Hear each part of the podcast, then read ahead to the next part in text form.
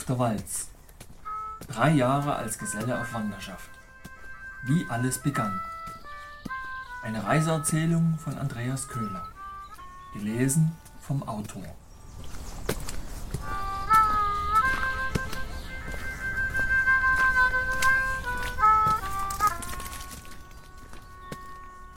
Neunzehntes Kapitel Die Erfüllung der Prophezeiung es war schön, an diesem Sonntagmorgen zu erwachen und als erstes meine Freundin neben mir liegen zu sehen. Die Stimmung und Empfindungen des Vorabends schienen indes während der Nachtstunden kaum verloren gegangen zu sein, und so begann der neue Tag wenigstens für mich mit der gleichen leichten Verwirrung, wie der vorige endete. Vielleicht kann ich es ja ignorieren oder überspielen, dachte ich. Vielleicht läuft im Kopfkino augenblicklich auch nur ein Schwarz-Weiß-Film, Vielleicht ist ja auch alles gut. Vielleicht. Jedenfalls hoffte und wünschte ich es. Es war mein Geburtstag und ich wurde 23 Jahre. Außer Katja und Marion dachte allerdings niemand daran. Und da es letztlich ein Tag wie jeder andere war und mir der Sinn keineswegs nach Feiern stand, band ich es auch niemandem weiter auf die Nase. Katja übergab mir die Geschenke meiner Familie. Eine große Menge Bonbons und zwei Flaschen Whisky, mit denen ich gleich mal gar nichts anzufangen wusste. Am Frühstückstisch erklärte Christian, dass es Quatsch sei, jetzt nach Stuttgart zu reisen, da dort gerade alle Fremden abgereist wären und ich somit abermals allein wäre. Viel besser wäre es, nach Bremen zu gehen, da sich in der dortigen Gesellschaft erst kürzlich mehrere Gesellen zusammengefunden hätten. Dieser Logik konnte ich mich unmöglich entziehen, wenngleich ich alle meine kurz- und mittelfristigen Vorhaben und Zukunftsmalereien ruiniert und fortgewischt sah. Nun hatte sich Katja extra eine Arbeit in Stuttgart organisiert, damit wir dort eine Zeit lang mit und beieinander sein können, und jetzt sollte dieser Traum ganz plötzlich platzen und sich in Luft auflösen. Ich fühlte mich hin und her gerissen und war mir völlig unsicher, was ich jetzt tun und wofür ich mich entscheiden sollte. Echt blöd. Katja selbst war über diese neue, alles verändernde Situation auch nicht wirklich erfreut, ließ es sich allerdings kaum anmerken. Wir besprachen die Optionen, wogen die einzelnen für und wider gegeneinander ab und fanden letztlich zu der Entscheidung, dass ich meine Reise mit Christian in Richtung Bremen fortsetzen werde. Zwar war es traurig und schwer, unsere über Wochen erträumte Zweisamkeit verschwinden zu sehen, doch wir fanden uns damit ab. Und also platzte unser Traum tatsächlich. Am Mittag erhielt ich einen Anruf von meiner Familie. Mutti weinte und garnierte ihre Glückwünsche mit Schluchzern. Ich dankte für die Geschenke und erklärte, dass Katja dieselben mit nach Stuttgart und anschließend wieder mit nach Hause bringen würde, da ich nun einen anderen Weg einschlüge und unmöglich so viel Alkohol transportieren könne und wolle. Mutti war von der Veränderung deutlich überrascht, wenn nicht sogar erschrocken, und meinte, ich solle und könne doch wenigstens den Whisky noch am Abend trinken. Ich lachte und fragte, ob sie das tatsächlich ernst meint, dass ich mir mal eben 1,4 Liter Whisky hinter die Binde kippe. Naja, sie dachte, das sei kein Problem für mich, weil ich vor vielen Monaten auch schon einmal eine halbe Flasche allein getrunken hatte und mir nichts anzumerken war. Damals feierten wir im Garten und bei sonnigem Wetter den Geburtstag von Matthias, dem Partner meiner kleinen Schwester.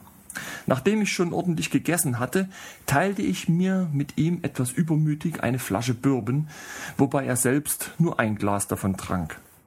Ich schluckte das Destillat, als wäre es Wasser, und als die Flasche plötzlich leer war, schaute mich Mutti mit geweiteten Augen an und sagte voraus, dass ich jetzt umfallen würde.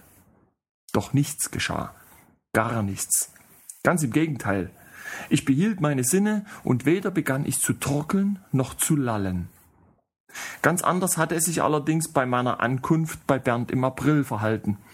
Da reichte weniger als eine Viertelflasche Johnny Walker, um die Welt um mich herum rotieren und verschwimmen zu lassen. Gegen 13 Uhr verließen Christian, Katja und ich den Hof und fuhren in Katjas knallrotem 205er Peugeot ins Dorf. Christians Bekannten Rolf besuchen, bei dem er selbst im vorigen Jahr einmal logierte. Hagen Franke hätte damals am Straßenrand und mitten im Ort einen prächtigen Stenz gefunden, den Christian geputzt und bei Rolf zurückgelassen hatte, erzählte er. Und nun wollte er schauen, ob dieser noch immer da wäre, denn dann könnte ich diesen bekommen und somit mein Gesamtbild endlich komplettieren. Wir hatten Glück. Rolf war zu Hause und freute sich riesig, Christian zu sehen. Er bat uns ins Haus und führte uns hinunter in seine Kellerbar, wo er uns erst einmal etwas zu trinken anbot und servierte. Und neben der Bar lehnte tatsächlich der von Christian besagte prächtige Stenz an der getünchten Kellerwand. Sein helles Holz leuchtete geradezu und seine Windungen zogen sich kräftig und gleichmäßig fast über seine gesamte Länge. Christian hatte keineswegs zu viel versprochen und erklärte, dass ich ihn also nehmen und als den meinen betrachten soll. Und damit erfüllte sich an meinem Geburtstag die nahezu unglaubliche Prophezeiung, dass nicht der Geselle seinen Stenz, sondern der Stenz seinen Gesellen findet. Und rechtzeitig zu meiner Abreise hatte er mich nun also gefunden. Gegen halb drei am Nachmittag verabschiedete ich mich von Katja und ließ sie allein nach Stuttgart fahren, und mich von ihr für verrückt erklären, weil ich ihr Benzingeld gab.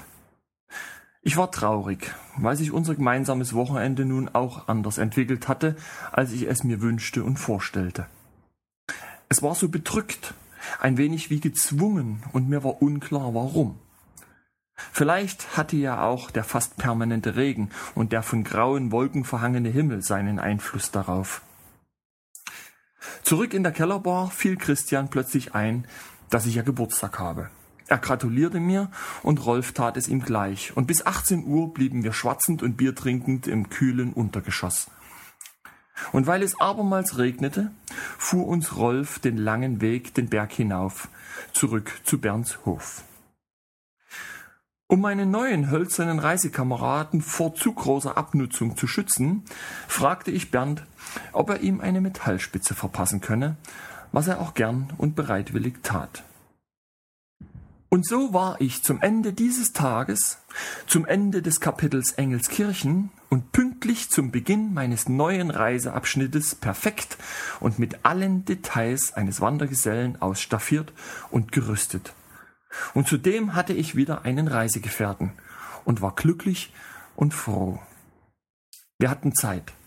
Wir waren frei, nichts und niemand hetzte uns. Und weil ich wusste, dass mein Bruder Steffen gemeinsam mit all unseren Freunden der Wasserwacht am bevorstehenden Wochenende zum alljährlichen Sundschwimmen anreisen und antreten würde, kam ich mit Christian überein, bis zum kommenden Samstag nach Stralsund zu wandern.